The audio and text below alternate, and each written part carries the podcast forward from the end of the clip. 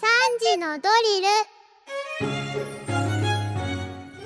時刻は3時を回りました。さあここから番組を聞き始めたリスナーの皆さんこんにちは。SBS ラジオ午後ぼらけパーソナリティ山田モンドです。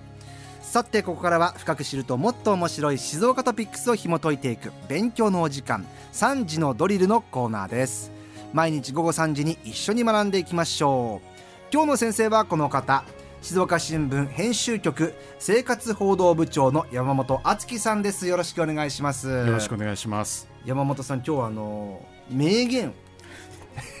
私の周りの名言っていうので皆さんからメッセージを募集してるんですけども、はいうん、あのなんか先輩から言われた名言みたいなありますか？記者さんとして。今言われてまああの、記者としてだと今ちょっと思いついたのがやっぱり、あの現場100回とかってね、まあ、現場100回？記者だけじゃなくてやっぱり刑事さんとかねあの、は現場100回だってよくあの言われてまあとにかく現場に実際に足を運んで、ええ。えーまあ、取材したりあの話を聞いたりですね。一つの記事書くのに100回現場に行って取材しろという、まあ、それぐらい現場が大事だよということですか、うん、現場に100回行けばなんか見えてくるものがあるよっていうようなすごくかっこいいですけども。かっこいいっすね、うん、あのやっぱりそこはあのうんまあ、大事にしてるというかね実際100回はなかなかいけないですけどただあ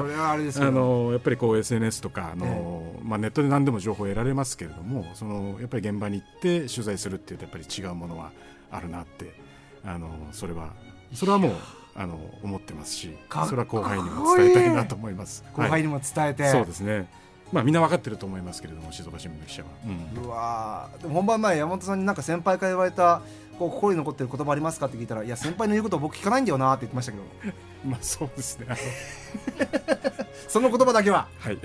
残ってます。残ってよかったです、はい、さあそんな山本さんと一緒に取り上げていきます。今日の静岡トピックスこちらです。9月は防災月間ですがちょうど100年前の大正12年9月1日関東大震災が発生したことから防災意識を高める月間と定められています。その後も国内はたびたび地震をはじめとする災害に見舞われ県内では近年水害も頻発しています。一方で世の中はアウトドアブーム。楽しみのために揃えたアウトドアグッズや知識が防災に活かせると注目されています。というわけでこの番組でも、えーまあ、いろんな切り口で、まあ、この防災月間を取り上げて、まあ、前回はこのいざという時のデマニュース、えー、ご情報について気をつけようみたいなね、えー、取り上げ方もしましたけども、えー、今日山本さん、まあ、改めて防災月間ということで。はい、えーあのそう防災月間9月1日防災の日ですけど、はい、あのまあ、ちょっと改めて見てみると9月1か月間はあの、まあ、防災月間というふうにそうです、ね、なっていて、ええ、まあ、この期間にあの皆さん意識を高めていきましょうっていうあの期間なんですけれども、はい、あのでまあ、それなぜかなっていうところを、うん改めてちょっと見てみるとやっぱり、はい、9月の1日あの関東大震災っていうすごく、うん、あの近代においてはあの大きな災害が起きましてですね、えー、ででちょっといろいろ調べてみたところやっぱりあのあの関東と言いながらですね静岡県内でもかなりあの被害者があの被害が大きかったあの災害でした。うんえ。ー、で、えーまあ、死者行方不明者っていうのは450人ぐらいであのやっぱりあの伊豆の東海岸でこう津波も発生したりですね、えーあのあと小山町の方だとこう紡績工場が崩れてたくさんの人があの亡くなったりとか、えー、そういったことがあってですね、でまああのーやっぱり関東大震災って言われている通り東京、横浜の被害あのあるいは千葉とかですねそういったところの被害がすごく大きくて、まあ、当時から東京、横浜はすごく大きな都市だったわけなんですけれども、はい、あのまあ、その都市の災害ということで、うん、えー、10万人以上亡くなった中で、うん、えー、火災による死者っていうのは非常に多かったと、えー、言われてます。うん、でまあ、それにまつわるエピソードっていうのもたくさんあのあったりして、えー、改めていろんな新聞報道とかでですね、あの、あのまあ、100年経ってもですねあの新しい課題として、あのあると思うんですが、うん、でまあ、災害その災害の後ですね、はい、あのどうなったのかなっていうふうに思った時に、あの当時はもうあんまりこう自動車とかまだない時代だったので、はい、鉄道が主だったあ輸送手段だったんだけれども結局いろいろ普通になってしまってあの結局あの東京や横浜あの、要は援助あの支援をこう必要としているところに。通れないと、そうです。行けないと行けないと、ええ、で受けられないと。で、まあ、しばらく経つとあのそこからこうとにかく人を食料も何もないもんだから、え、人をこう逃そうと他の地域を逃そうということで鉄道を使ってみんなであの静岡県内にも逃げてきたとかですねそういった話はあるんですけれども、まあ、とにかくまあ、食料もなくて、まあ、あの生活するのが非常にあの、もう家も崩れたりしてですね、みん。な野宿しているような状態だったというふうにあの聞いています。でいやえー、でちょっとそれを現代に置き換えて考えてみたときに、はい、あのやはりですねあのそこあのまあ、道路網も鉄道網もあの支援を受けるあの受けたりですね支援したりとかっていうような体制自体は整ってきてはいるとは思うんですけれども、えー、100年経ってですね。あので相当耐震化も進んだりして、うん、あの被害があのこれ同じような被害が出るとは分かりませんけれども、ただ、やはり一定期間はですねあのその現場で耐えないといけない、うん、あの地震が起きてからしばらくの間は支援はないものとして、はい、支援が来るまで。そうです。来るまでの間はこう地元の皆さんで助け合ってですね、えー、あるいはこう自分の自宅で、えー、なんとかあの自分でこう食料の備蓄だとか、うん、あの備蓄したものを使って自分で自活しないといけない、はい、っていうのは同じなんじゃないかなっていうふうに私は思った次第です。えー、はい。でそこはもう100年経ってもですねあの、まあ、災害が大きくなればなるほど、うんうん、そういうようなあのことになるだろうなと。同じ規模のものが起こったら、えーまあ、静岡県内でやっぱり南海トラフ巨大地震って言われてますけれども、はい、あのまあ、当時あのこの関東大震災よりも広い範囲が、えー、あのかなりひどいあの、うんうんうん、被害があの受けてですねそこで、えー、なんとか自分でこう何日間かは自活しなければいけない状況が来るだろうなというところはあの改めて思いました、まあ、いろい。ろテクノロジーだったりとか、はい、時代は進んでるけども、まあ、だからといってじゃあ急に救助だったりとか支援が来るわけじゃないですからね、ね。ええ、最低でも1日2日、うん、3日とかそういった部分は耐えなきゃいけない可能性が、うん、まあ、十分あると。いうところで、えー、今でも要は備えをしていこうということですね。で、ね。ええ、今日はまあその地震の備えですけども山本さんにはそういった生活情報生活報道としての、えー、切り口でいろいろ聞いていきたいんですけども。はい。あの生活報道、あのーうん、生活報道部、私たちあの静岡新聞の方でですね、はい、あの毎週水曜日にアウトドアに特化した、うん、あの静岡アウトドアファンというページをあの、はい、作っています。でアウトドアっていうものに引っ掛けてですね、あの何でもあの、まあ、ちょっとスポーツによったものだったりだとか、えー、あるいはあのキャンプだとかですね、うん、キャンプ飯とかですねその前モルック、あそうです、ね、それもちょっと、ね、ありがとうございます。えー、あのそういうちょっとニュアウトドアのスポーツだとか、うん、そういったもののど何が面白いんだどういう楽しみ方をしてるんだっていうところを取り上げる中で、はい、ちょうど、まあ、9月の防災月間に近かったものですから、はい、先月ですねあの、えー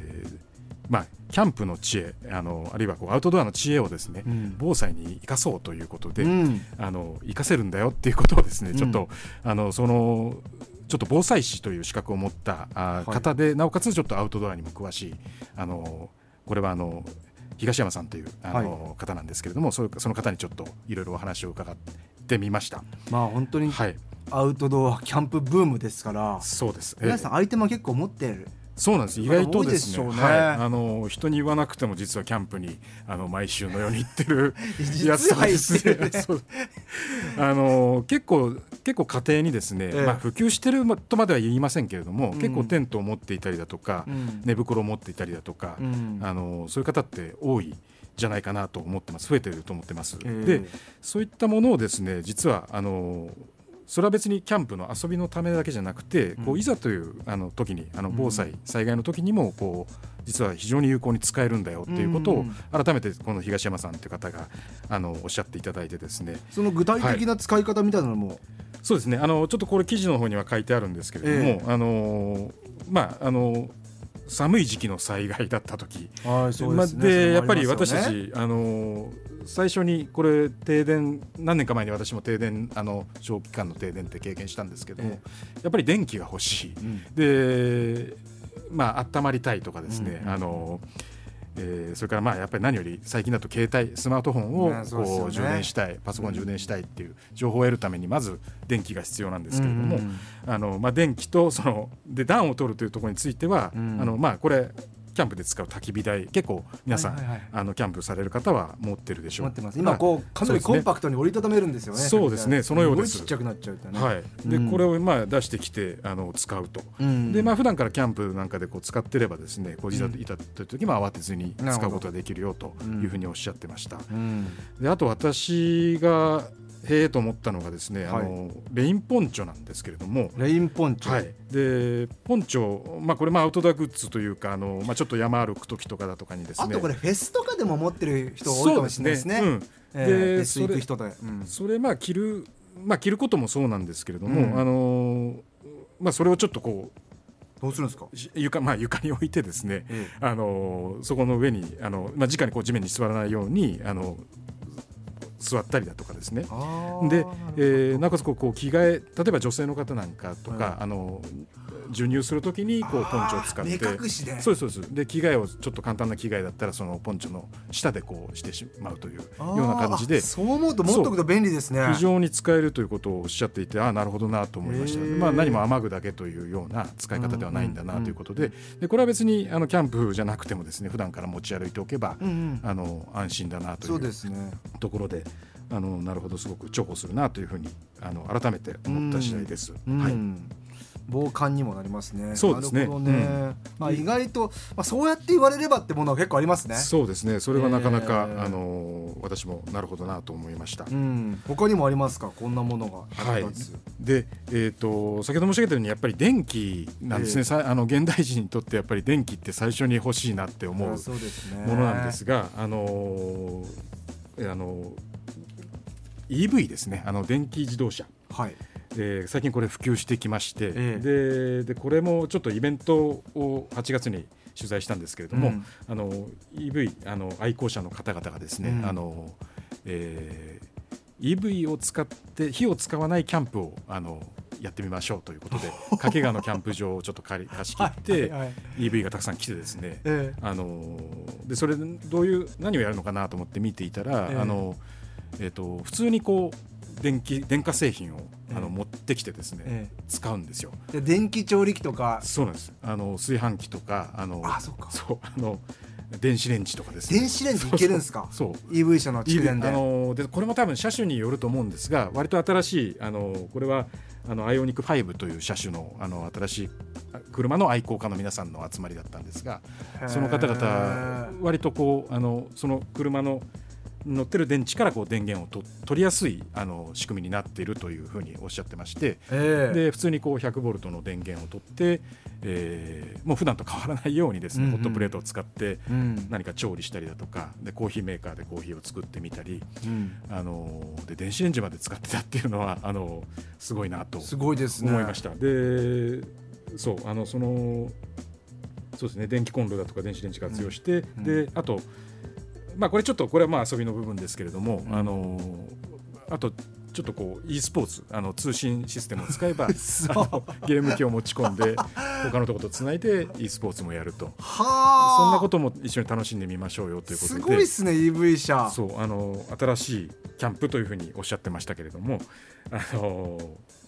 うんでも結果的に防災にも役立つよということですね。災害の時に非常に使えるなと、まあこうままあ、これ EV 乗ってらっしゃる方はそういうふうにあの当たり前に思ってるのかもしれませんけれども、ね、今それこそガソリン、原油高で EV に変える人もね増えてるっていうことですからね、うん、あの知っておくといいんですね。うん、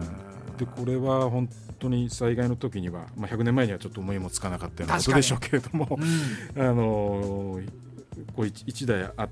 あってで、まあ普段からこう使えるものをですね、うん、その延長線上であの災害時にも使えると。えいうことで非常にいいなと思いました。はい、現代のえー、防災のやり方という感じはしますけども、ね。はい、え実は我々が持っているものでもいろいろ使えたりしますからね、はい、えー、ぜひ皆さんね静岡新聞のこの、えー、キャンプの知恵生かそうっていうところもね、えー、静岡アウトドアファンも、えー、見てみてください、えー、というわけで今日はですね静岡新聞編集局生活報道部長山本敦樹さんありがとうございました。ありがとうございました、えー、今回のこの内容を聞き直すことができます。Spotify をはじめとした各配信サービスのポッドキャストに今回を含めて今までのアーカイブが上がっておりますちょっとした隙間時間に聞いて少しだけ静岡ニュース詳しくなりましょう、え、番組 SNS にリンク貼ってありますからチェックしてください。今日の勉強はこれでおしまい。